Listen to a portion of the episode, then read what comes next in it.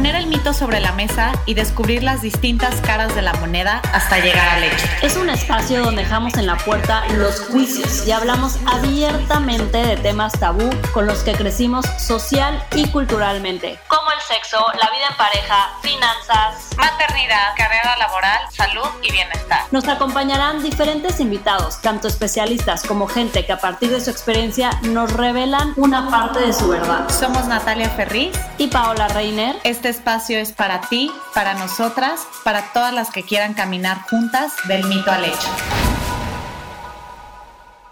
Bienvenidos a un episodio más del mito al hecho. Uf, el tema de hoy está buenazo. La verdad es uno de los episodios favoritos y me encanta. Y siento que aparte de que da para una serie de episodios, no nada más para estos 45 minutos, es un tema que a mí y a Natalia también, porque lo hemos platicado, nos explota la cabeza y nos encantaría, obviamente, después invitar otra vez a Ingrid para tenerla en más episodios del mito al hecho hablando de este tema. Pero bueno, justo nuestra invitada de hoy es una picudaza máxima para hablar del tema de dinero y finanzas. Ingrid Castillo. Ingrid es financiera apasionada de su profesión, tiene 20 años de experiencia en análisis, inversiones y asesoría financiera. La primera parte de su carrera la desarrolló como analista y estratega de mercados y posteriormente, junto con sus socios, lanzó Capitel, una firma especializada en inversiones, asesoría, levantamiento de capital, fusiones y adquisiciones. Cree firmemente en que la salud financiera y las inversiones son las mejores herramientas para que las personas y las empresas puedan alcanzar su máximo potencial. Entre los temas que más les le apasiona es el de educación financiera y el de integración financiera de las mujeres. Bienvenida Ingrid a este capítulo que se va a poner buenazo de, del mito al hecho. Muchas gracias a ustedes, Pau, Nat, por haberme invitado. Me encanta estar aquí del mito al hecho y pues platicar de estos mitos que, que de repente tenemos y que vale la pena, ¿no? Empezar a desmenuzarlos. Exactamente, Ingrid. Mira, la verdad es que cuando pensamos en, en este, en este episodio, ¿no? Lo platicamos mucho, eh, que yo creo que es de los, de, los mitos más fuertes que nos han acompañado, y en este caso en específico, no solo a las mujeres, sino, o sea, no, es hombres, mujeres, este, casi cualquier contexto, y creo que es algo que tal vez es mucho en Latinoamérica y en México, ya nos dirás, pero nos han educado, ¿no? En medio de un mundo capitalista a, no hablar de dinero, ¿no? O sea, estamos en un sistema capitalista, pero no debes hablar de dinero. Y por otro lado, eh, esta parte en la que cuando se llega a hablar de dinero es desde la carencia, o sea, porque me hace falta, o es desde esta parte como de estatus porque me sobra, ¿no? Y no como una salud en, eh, financiera, ¿no? O sea, nunca, nunca nos enseñaron esta parte eh, de, de cómo hablar de dinero con pareja, en el trabajo, con amigos, este, porque, porque estaba mal, ¿no? Entonces, esto es la parte que queremos hablar hoy contigo a profundidad. ¿De dónde parte este mito de que está mal hablar de dinero? Totalmente de acuerdo contigo, Nat, y creo que acabas de decir algo bien importante, como que yo siento que últimamente se ha hablado mucho de, hablemos de salud mental, por ejemplo, hablemos de salud física, ¿no? Y te puedes meter a mil blogs y puedes encontrar mucha información de cómo eh, mejorar tu salud física y de cómo mejorar tu salud mental y de que quitemos estos tabúes de estar hablando de cosas eh, que, te dan o estatus o que te quitan estatus. Y la verdad es que en la salud financiera es nada más otro tema que tenemos que traer a la mesa. Necesitamos hablar de salud financiera. La gente cuando te dice, oye, no, es que fíjate, a mí me, a mí me crearon así, o sea, en mi casa se decía, no, no es polite hablar de dinero.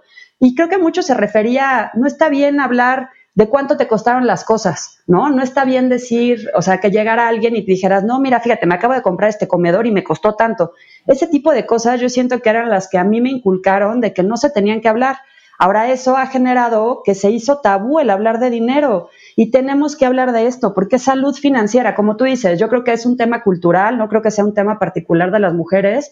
Sin embargo, creo que en las mujeres se marca mucho más. O sea, las mujeres, además eh, creo que tienen más retos para poder acceder a, instrumentos financieros, inversiones, ya sabes, este, cosas así muy de largo plazo de salud financiera, y entonces se hace todavía más difícil poder entrar a esas conversaciones. Sí, está cañón eso. Yo creo que, como dices, ahorita que está tan de moda toda esta parte del tema espiritual que lo hemos tocado en otros capítulos, el tema de bienestar, la salud financiera debería de ser algo que también deberíamos estar tratando de informarnos, tratando de ver qué es lo que está ahí eh, y también siendo un poquito, pues inculcarlo en nuestra vida como algo más cotidiano. O sea, yo creo que en los conceptos que tenemos en nuestra vida, o sea, todo tiene como esta carga energética y la carga, o sea, la carga energética que cada cosa tiene, ¿no? El amor tiene una carga energética, la amistad tiene una carga energética, eh, en las relaciones de amistades tienes una carga energética, con tu familia tienes una carga, pero específicamente en el tema del dinero hay como esta carga energética que como decía Nata al principio, o sea, creo que lo hay dos polos muy opuestos, ¿no? O el dinero es lo más, lo más importante en tu vida, o el dinero es malo y mejor ni siquiera quiero hacer mucho dinero porque me va a hacer una persona a lo mejor superficial o me va a hacer una persona que no aprecie los pequeños detalles de la vida. Entonces, como que, siento que, que, vivimos con, este, con esta dualidad o estos dos polos y que la, la carga energética del dinero es una carga muy difícil. Tú, Ingrid, en tu experiencia que estás en contacto todo el tiempo y es tu mundo, eh, todo este tema financiero y del dinero, ¿por qué crees que el dinero tenga esta carga tan, o sea, energética tan difícil? ¿Sabes qué? Yo creo que es porque, porque no se le da eh, el título que tiene que tener. El dinero es una herramienta. Eso es lo que tenemos que entender. El, el, dinero es una herramienta de bienestar, el dinero es una herramienta para tener y alcanzar tus objetivos, cualquiera que esos sean. Puede ser una vida muy austera, puede ser una vida más displaciente, puede ser viajes, puede ser educación, o sea, es una herramienta para alcanzar otros objetivos en tu vida, bienestar, seguridad, etcétera. Y yo creo que más bien se le ha dado una carga, como tú dices, medio negativa a lo mejor, porque, porque creo que el dinero se ha asociado mucho a estatus es, tengo dinero, ya sabes, estoy como en un escaloncito, tengo más dinero que tú, estoy en un escaloncito arriba que tú, tengo más dinero, menos dinero que el de junto, estoy en un escaloncito abajo. Y creo que se ha asociado mucho al valor de la persona y eso está perfectamente mal. O sea, no tiene una, una, un, un valor inherente a la persona y un valor inherente eh, de hacerte más o menos o mejor o peor. Es una herramienta, eso es todo. Y yo siento que cuando le quitemos esa, esa esa aura que tiene el dinero de me hace mejor o peor persona y la empiece a ver efectivamente como herramienta para alcanzar mis objetivos, entonces le quito ese, esa carga negativa que puede tener y se vuelve más bien carga positiva, ¿no? ¿Cómo hago? ¿Cómo planeo? ¿Cómo lo quiero ejecutar? ¿Cómo lo quiero administrar?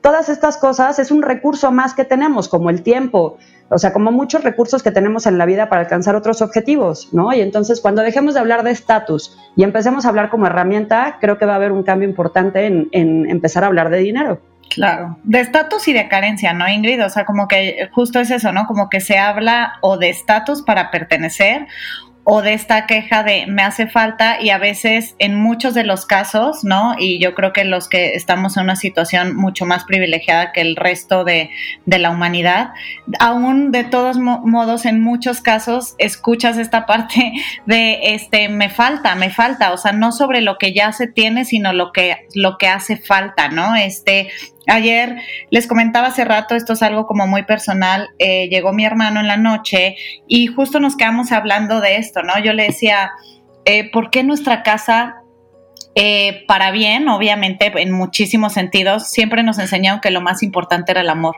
mucho más importante que cualquier otra situación, circunstancia, valor, etcétera, ¿no?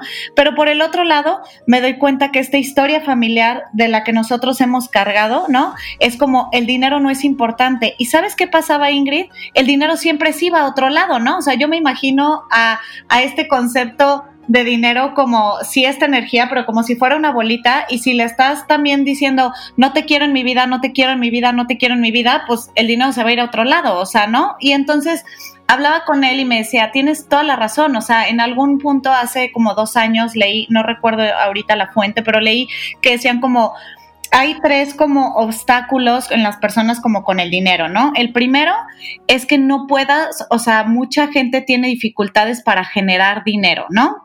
El segundo es que lo generes y se te vaya como agua este, en, en, la regadera, o sea, que es, o sea, yo creo que pertenezco a ese grupo.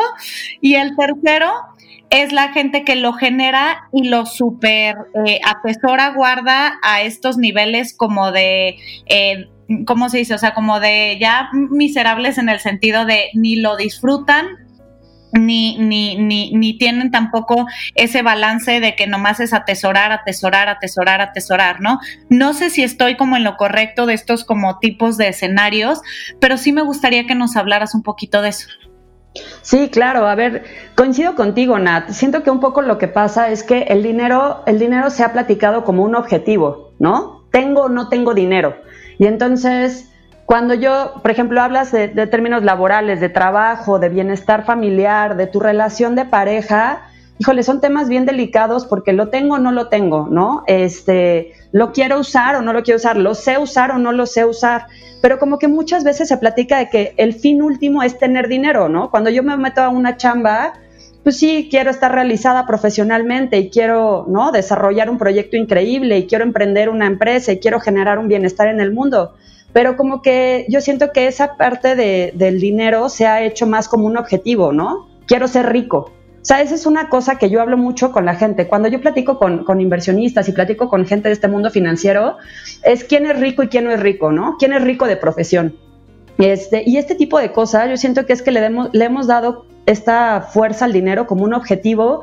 Y otra vez regreso a lo que les decía hace rato, no es un objetivo, es una herramienta. O sea, cuando yo pienso en la gente esto que dice, ¿no? Que acumula dinero y que le encanta ver en su cuenta de banco, ¿no? Un numerote grandote, pues está padrísimo, pero, pero ese no es el fin. El fin no es acumular dinero, es qué vas a hacer con ese dinero. ¿Lo vas a invertir? ¿Lo vas a usar? ¿Lo vas a gastar? ¿Lo vas a vivir? ¿No? Para eso es el dinero, para alcanzar otros objetivos. Y entonces, cuando le ponemos eh, esta, esta como medallita al dinero de ya, ya lo alcancé, ¿no? Ya llegué. Estos típicos retos de, ¿no? Quiero llegar, que la gente tiene como estas metas en su cabeza de quiero tener un millón de dólares, quiero tener un millón de pesos, quiero llegar a, a final de año y tener X cantidad de dinero en mi, en mi cuenta y poder decir que ya, ¿no? Ya estoy en donde tendría que estar. Me puedo gastar ese dinero y luego la gente no entiende conceptos como patrimonio.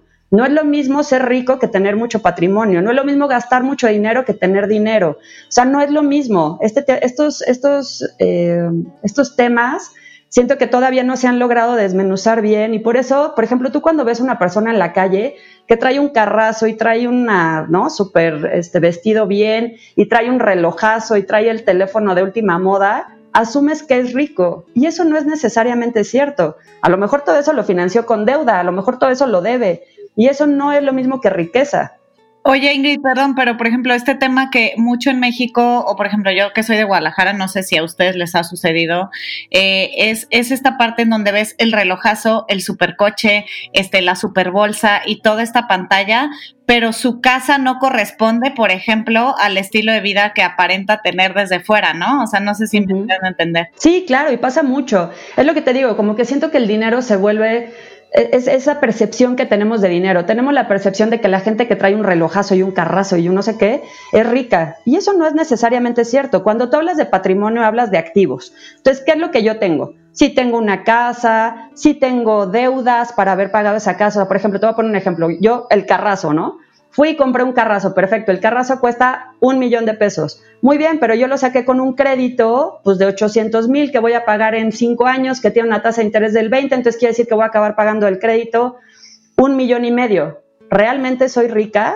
Pues no, traigo un carrazo, que no es lo mismo, pero lo debo. Y entonces eso no genera necesariamente patrimonio para mí. Entonces son como temas bien diferentes.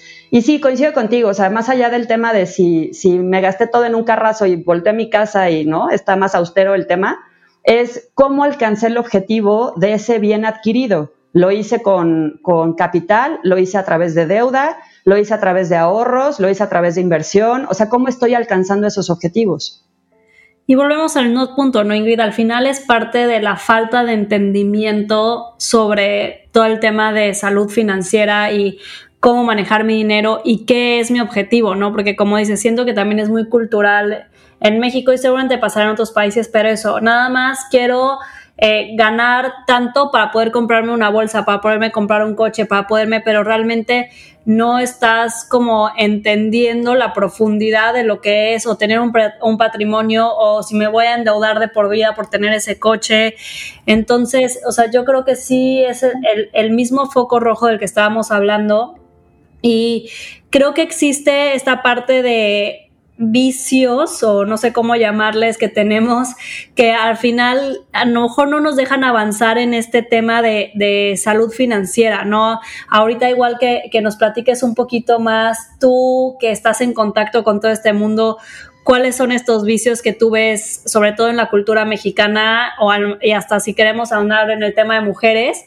Pero, por ejemplo, a mí en lo personal, por más de que he tratado y, me pasa muchísimo que yo creo que estoy en ese grupo también de que se me va el agua, el dinero por la regadera, eh, por más de que me trato de estructurar, de ya formé un Excel o bajé una app, este, como que sí me, me cuesta como mucho trabajo como el tema de estar dando tarjetazo, tarjetazo, tarjetazo, llega a fin de, eh, de fin de mes y dices, no, o sea, carajo, ¿en qué, ¿en qué fregados me gasté todo, todo, o sea, todo el dinero? Ya sabes, es como es muy difícil como tener ese, o sea, ese control. Eso que yo me he tratado de, volver más consciente cada vez que, me, que llega a fin de mes es como en qué momento, eh, sobre todo en las, en las cosas que tienes más como en automático que ni te das cuenta, como un Uber, ¿no? Que a lo mejor ya te, cada vez que lo pides ni te das cuenta cuántos pediste en el mes eh, o cositas así que, que, llega al fin de mes y es como en qué momento o los meses sin intereses que también hablábamos sí que dices bueno estoy pagando una cantidad pequeña pero luego haces un acumulado de meses sin intereses y ya son unos guamazos mensuales de la tarjeta porque compraste 20 cosas a meses sin intereses no entonces ¿Cuáles crees tú, Ingrid, que son como estos vicios que tú crees que más en esta cultura mexicana tenemos? ¿Y cuáles serían como estas mejores prácticas que podemos tener para tener, no sé, tanto a nivel personal, con nuestros amigos, con nuestra pareja, con nuestros hijos? Eh, platícanos un poquito Mira, yo creo que la mejor comparación que yo he encontrado, Pau, es hablar, o sea, pensar en dinero y en salud financiera como pensamos cuando vamos a un nutriólogo, ¿no? O sea, cuando yo voy a un nutriólogo, llego y lo primero que me hace es un diagnóstico, ¿no? Normalmente a lo mejor me manda a hacer unos estudios y entonces pues va a ver cómo está mi colesterol y cómo están mis triglicéridos y lo primero que hace es subirme a, un, a una báscula, ¿no? ¿Cuánto pesas? ¿Qué objetivo quieres alcanzar? ¿Quieres bajar de peso? ¿Quieres subir de músculo? ¿Quieres este, bajar de grasa? Eh, quieres corregir algún problema de salud como diabetes, o sea, ¿qué es lo que quieres hacer? Y entonces, lo primero es hacer un diagnóstico, ¿en dónde estoy?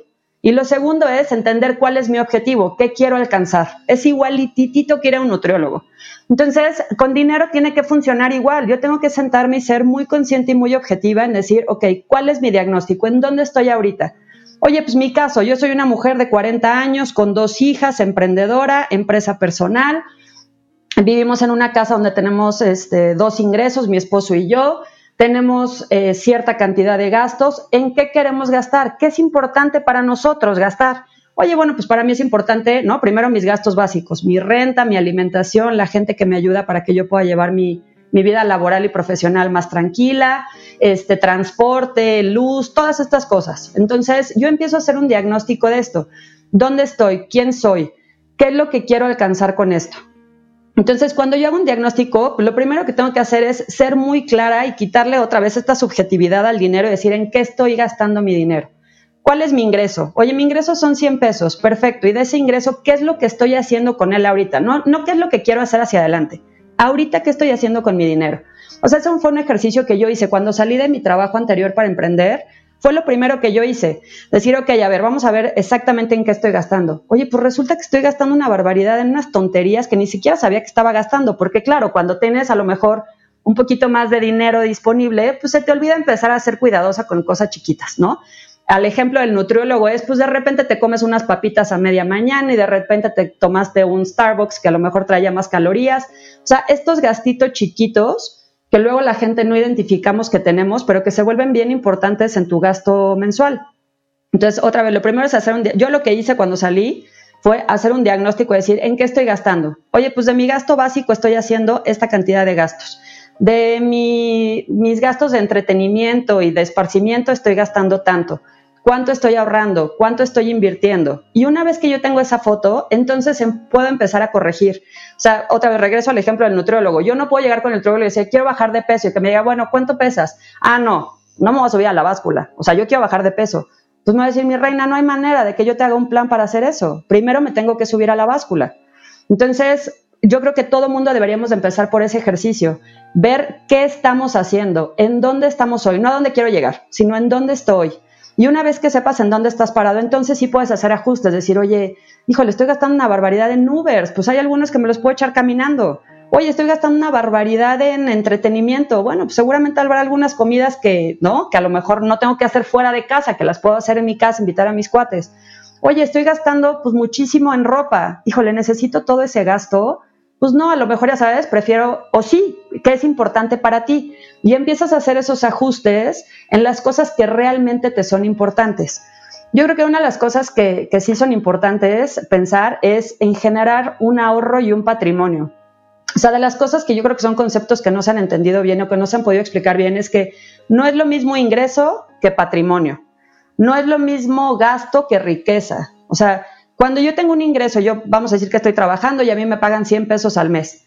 Si yo me gasto esos 100 pesos al mes, pues nunca los tuve. Así como entraron, los estoy sacando cada 30 días. Si yo de esos 100 pesos me gasto 80 y me quedo con 20, esos 20 entonces sí empiezan a acumular patrimonio. Esos 20 sí son míos sí los tengo y sí puedo hacer otras cosas con ellos más allá de estar gastándomelos de manera mensual. Y entonces cuando yo tengo mis 20 pesos ya ahorrados, entonces puedo empezar a pensar qué quiero hacer con ese dinero. Esos 20 pesos que tengo ahorrados los quiero usar para un viaje, ¿no? O sea, es mi objetivo de corto plazo es quiero hacer un viaje padrísimo y quiero llevarme a mi familia. Bueno, pues empiezo a utilizar ese dinero y sé que necesito que ese dinero esté seguro por el próximo año, que es cuando quiero tomar ese viaje oye, no, esos 20 pesos en realidad los quiero utilizar para mi vejez, ¿no? Yo no quiero estar trabajando a los 80 años. Tengo ganas de irme a comprar una finca a Mérida con mi marido y vivir una vida de viejitos en paz. Entonces esos 20 pesos pues se van a ir para esa inversión. Por lo tanto, ¿cuál es el instrumento que a mí me da un rendimiento de largo plazo pensando que esos 20 pesos se van a invertir a 30 años? Y entonces empiezas a, a utilizar estrategias para ver qué hacer con ese dinero que efectivamente genera patrimonio y qué hacer con el dinero que es gasto, que se vale. Pero, pero yo siento que no hemos pensado como en esas diferencias. Sí, qué delicia. Se me antojó lo de la finca en Mérida para, para la Me urge, Pau, me urge. Oye, a ver, ¿con quién nos podemos acercar? Que yo creo que es una de las dudas que, que ahorita los y las que nos están escuchando, porque sí tenemos público eh, masculino, este, o sea, ¿con quién, ¿con quién nos podemos acercar para justo bajar esta estrategia? O sea, ¿quién es este nutriólogo en el mundo de las finanzas que dices, a ver, quiero poner mi vida en orden, quiero acercarme al mundo del dinero, quiero saber en qué estoy gastando, quiero tener una estrategia a corto, mediano, largo plazo? O sea, ¿con quién, ¿con quién vamos? ¿Quién es este nutriólogo del mundo de las finanzas y del dinero?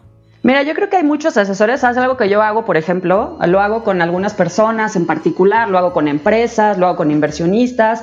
Hay muchos asesores allá afuera de, finanzas personales y de finanzas corporativas. Ahora, yo, yo sí creo que también, pues pensemos un poco en, este empoderamiento personal, donde la salud empieza por uno mismo, la salud física, la salud mental, la salud financiera empieza por uno mismo. Entonces, sí creo que el tener un asesor te ayuda mucho, sí creo que el que tengas alguien que te oriente y te diga, ok, este eres tú, a ver, podemos empezar contigo desde el principio. ¿Qué quieres hacer? ¿Quieres empezar desde hacer un diagnóstico? Hay gente que lo puede hacer, yo lo hago y conozco gente que, que también lo hace. Hay muchos y se suben a las plataformas de Instagram y se meten a Facebook hay mucha gente que está haciendo cosas bien padres en términos de asesoramiento de finanzas personales, pero, pero yo creo que empieza por uno mismo. O sea, la mejor crítica o el peor crítico, si lo quieres ver de uno mismo, pues eres tú.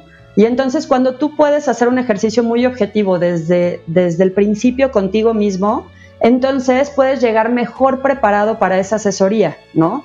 O sea, cuando tú, es lo que te digo, cuando tú llegas con un nutriólogo y le dices, híjole, necesito ayuda, ¿no? Y te va a decir, bueno, está perfecto, pero ¿qué quieres hacer? ¿Qué es lo que quieres alcanzar? No sé, pero necesito ayuda. Bueno, lo pueden hacer, pero va a tomar más tiempo y a lo mejor va a ser más prueba y error. Cuando tú llegas ya con un, objetivo muy claro, decir, a ver, para mí lo importante es, por ejemplo, en tu caso, Pau, para mí lo importante es empezar a generar un patrimonio para Martina. Quiero que tenga un ahorro para, yo no sé, poner una empresa, que se vaya a la escuela que quiera estudiar, que tenga una mejor vida, que tenga posibilidades. Ese es un objetivo para ti. Entonces, si tú te acercas conmigo como asesora financiera o cualquier otro que hay en el mercado, entonces puedes decir, ok, mi objetivo es dejarle un patrimonio a Martina para que cuando tenga 18 años ella pueda decidir y hacer con eso algo padrísimo de su vida. Oye, Nat, pues a lo mejor tu objetivo es esto que nos platicabas de tu hermano, resolver un tema más de corto plazo de patrimonio. Ah, pues perfecto, entonces hay un asesor que te puede ayudar a hacer eso eh, para alcanzarlo más en el corto plazo y estructurarlo. Pero es pensando, yo creo que viene desde uno mismo, entender qué es lo que tú quieres, qué es lo que tú necesitas y en función de eso puedes encontrar gente que te aconseje para hacerlo. Otra vez, yo lo hago, hay un chavo ahí en Instagram que empecé a seguir hace poquito que se llama Maurice Dieck. La verdad es que tiene un ah, tiene seguidores. dime si billetes, ¿no? El podcast. Ajá, exacto, en Monterrey. La verdad es que tiene cosas bien padres y herramientas muy flexibles y mucho contenido para empezar a educarnos, porque nos tenemos que empezar a educar de dinero. Y así hay otras plataformas, o sea, se han generado yo creo que muchas otras plataformas de asesoría de, finanzas personales y corporativas, eh, bien padres. Pero es eso, ¿no? O sea, es qué te acomoda a ti, es como las dietas, o sea, no, la paleo no funciona para todas, ¿no? O sea, no funciona para todos ser veganos, no funciona para todos ser este, plant-based, no funciona todo para todos. Tienes que entender tú de dónde partes y en función de eso, entonces vas a encontrar la dieta correcta o vas a encontrar el programa correcto financiero para tus necesidades. Claro. Oye, Ingrid, y hablando de educación, lo platicábamos también hace pocos días.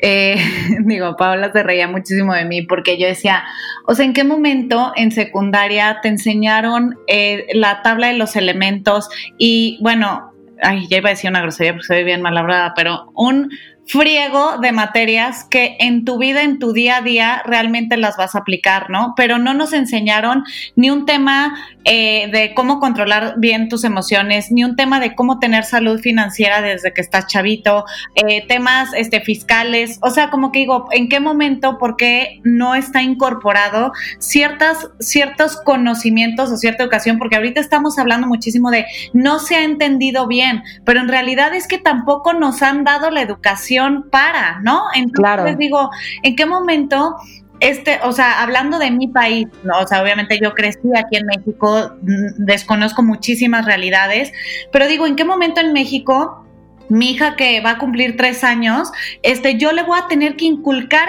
este tipo de conocimientos y este tipo de cultura eh, financiera, emocional, demás, de muchísimas cosas que en la escuela nunca se lo van a enseñar. Sí, de acuerdo. A ver, ahí estoy totalmente de acuerdo contigo, Nat. No sabes cómo falta educación financiera en este país.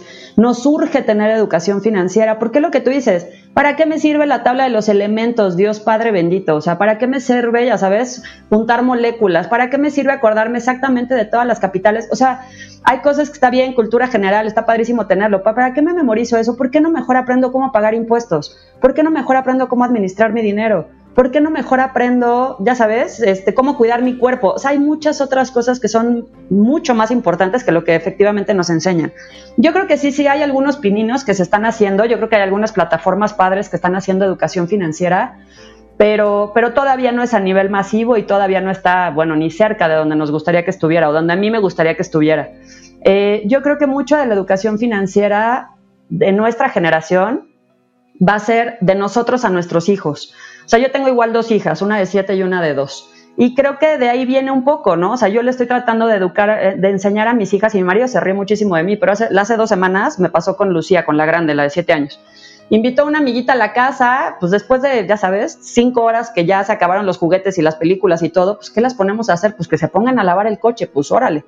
Las pusimos a lavar el coche, les vamos a pagar 50 pesos cada una y la amiguita de mi hija regresó y me dijo, oye Nina, no, o sea, 50 pesos es muy poquito porque la verdad fue mucha chamba. Ah, ¿verdad, mi reina? No está tan fácil ganar dinero. Qué bueno, pues órale. Dime entonces cuánto vale lo que hiciste de pagar, o sea, de lavar mi coche.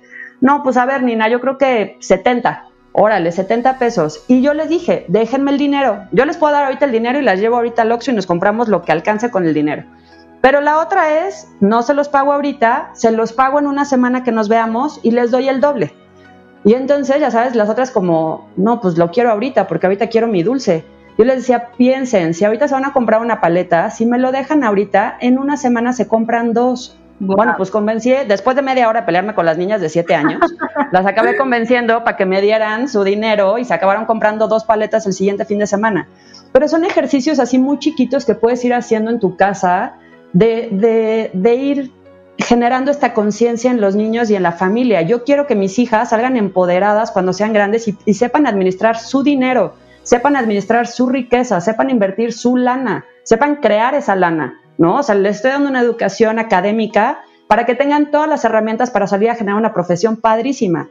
Esa profesión les debería de dar un ingreso increíble, ese ingreso debería de generar más patrimonio. O sea, hay una frase muy famosa en finanzas que es, el interés compuesto es la octava maravilla del mundo. Quien lo sabe usar se beneficia de él y quien no, lo paga. Entonces, empecemos a pensar en estas cosas, cómo inculcamos desde cosas muy chiquitas en, en tu casa te digo, el ejemplo más tonto es este, la lavada de coche de, con, con mi hija y con su amiga. Pero este tipo de cosas yo siento que pueden ir ayudando a que tengamos esa conciencia de la lana, del dinero, ¿no?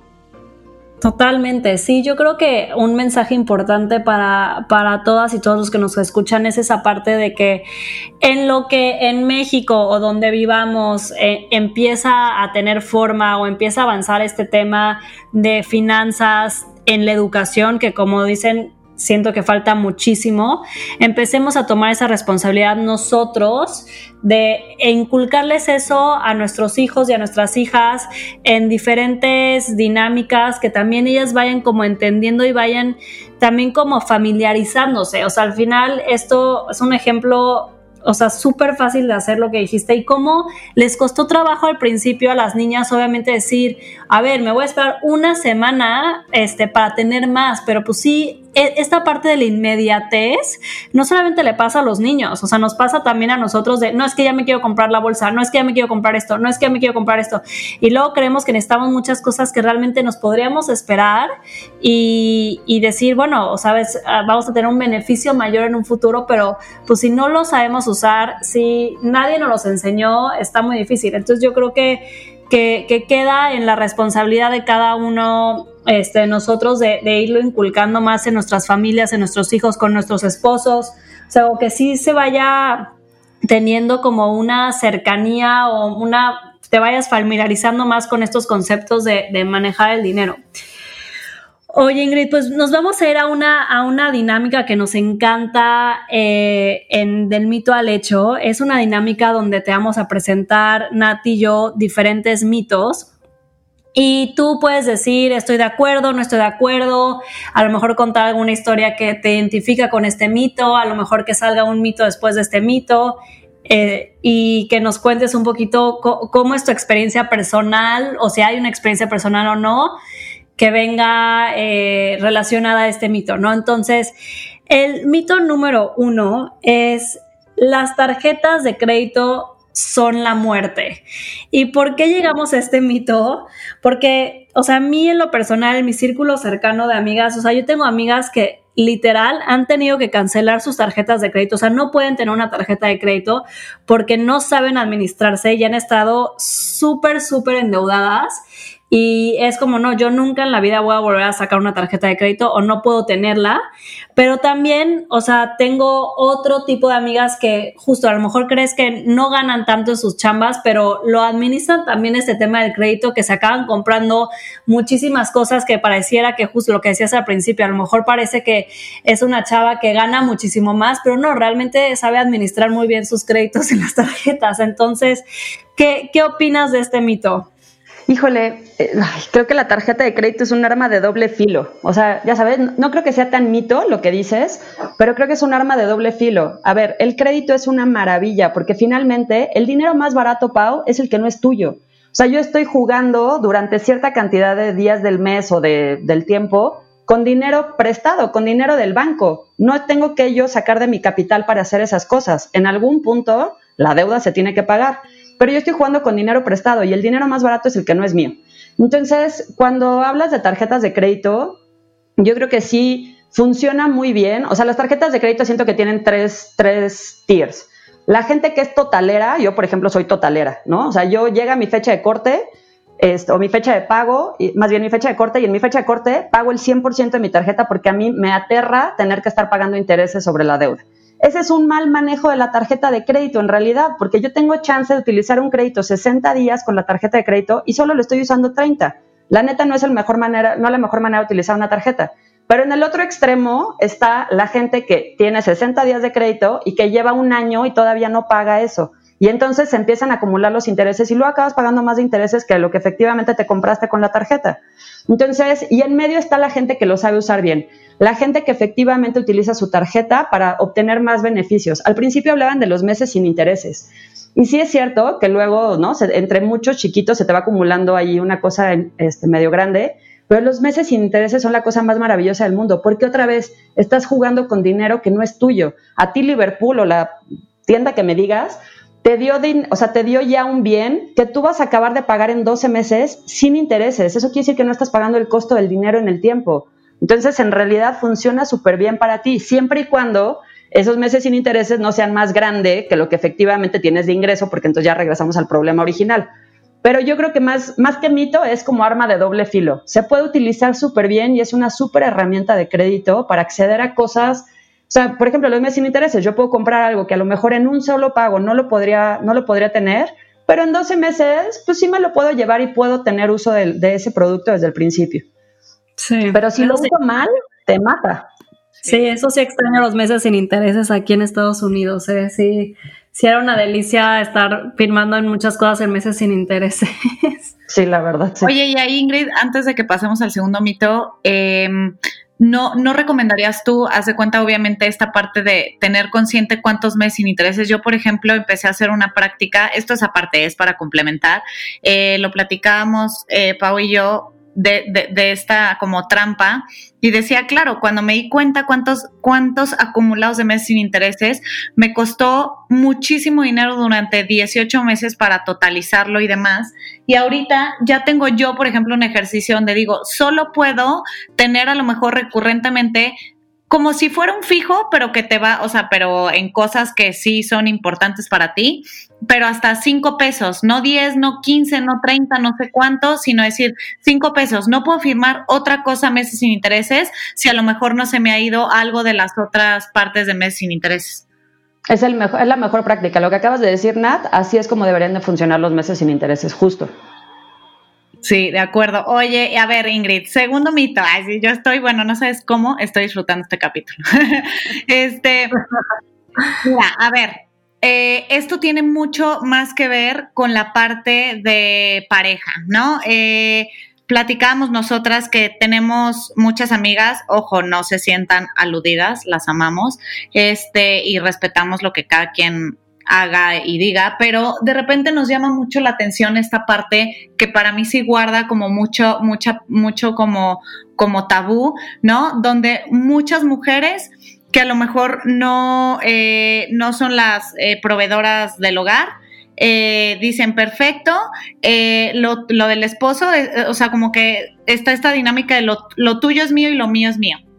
¿No? Entonces existe esta parte de que te dicen, no compartas con tu pareja tus finanzas, o sea, cuánto ganas, cuánto gastas, nunca se lo vayas a decir. Y para nosotros es como este mito como súper fuerte que tiene que ver también con, con parte de, de toda esta comunicación y de salud financiera. ¿Qué piensas acerca de eso? No, tache, tache. O sea, yo creo que cuando estás en pareja, otra vez, es como si a mí me dolía la cabeza y mi pareja me ve de mal humor y no le voy a decir que me duele la cabeza. ¿Por? O sea, es parte de nuestra dinámica. El dinero es parte de la dinámica de la casa. O sea, eso a mí me pasa con mi marido muchísimo y lo platicamos súper abierto. A ver, ¿cuánto ganas tú?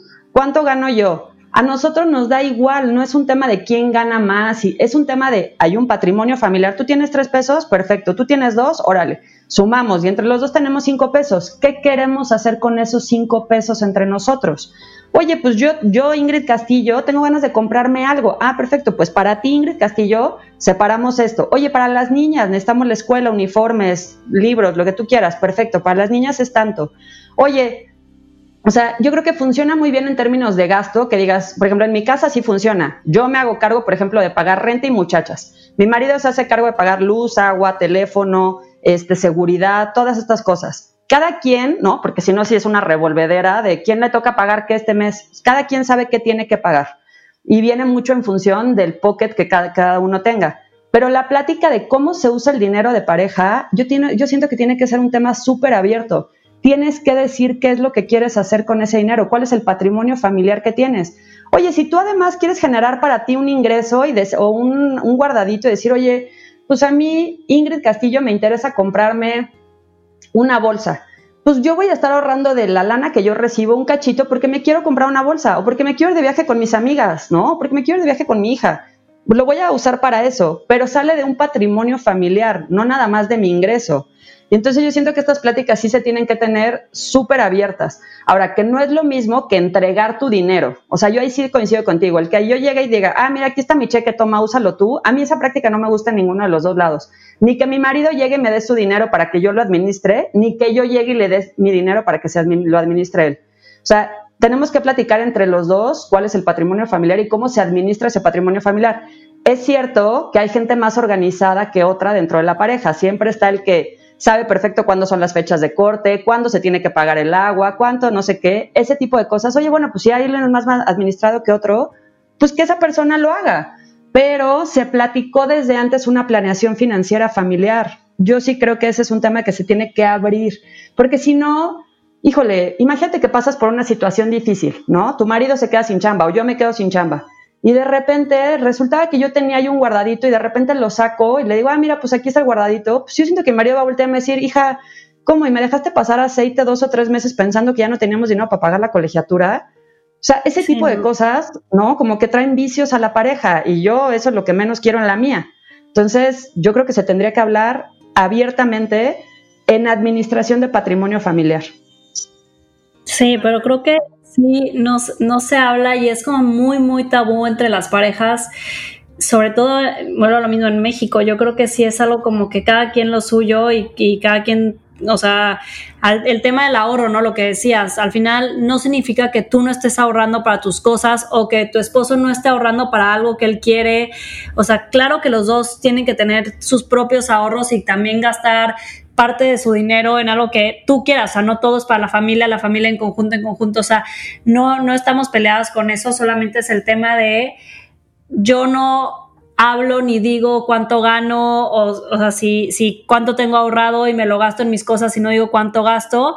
Y del otro lado, pues igual o más bien eh, mi esposo medio me dice, me dice, tengo tanto para la casa, pero en realidad él eh, se está yendo y está gastándose millonadas en otras cosas y también tú te quedas como, si esto es para la casa y por qué te estás gastando tanto en eso. O sea, creo que es, es, es básico el tema de la transparencia, pero yo creo que sí es un tema difícil todavía en las parejas y que cuesta trabajo como decir, a ver si esto es, ¿cómo le vamos a hacer? O sea, y, hay que empujarlo cada vez más para, para tener una relación más, más sana en, en, todos los sentidos, porque sí, es, creo que en algún, en algún lugar escuché este, e, este tema de alguna mujer, como el sexo y el dinero en la pareja, ¿no? O sea, si, si el sexo está mal en tu relación, entonces es, ocupa el 80% de tus problemas, de tus cosas, de muchas cosas que a lo mejor este, podrías evitar, pero como o sea, está teniendo este tema el sexo, entonces se vuelve como una parte muy importante de tu pareja. Y lo mismo del dinero.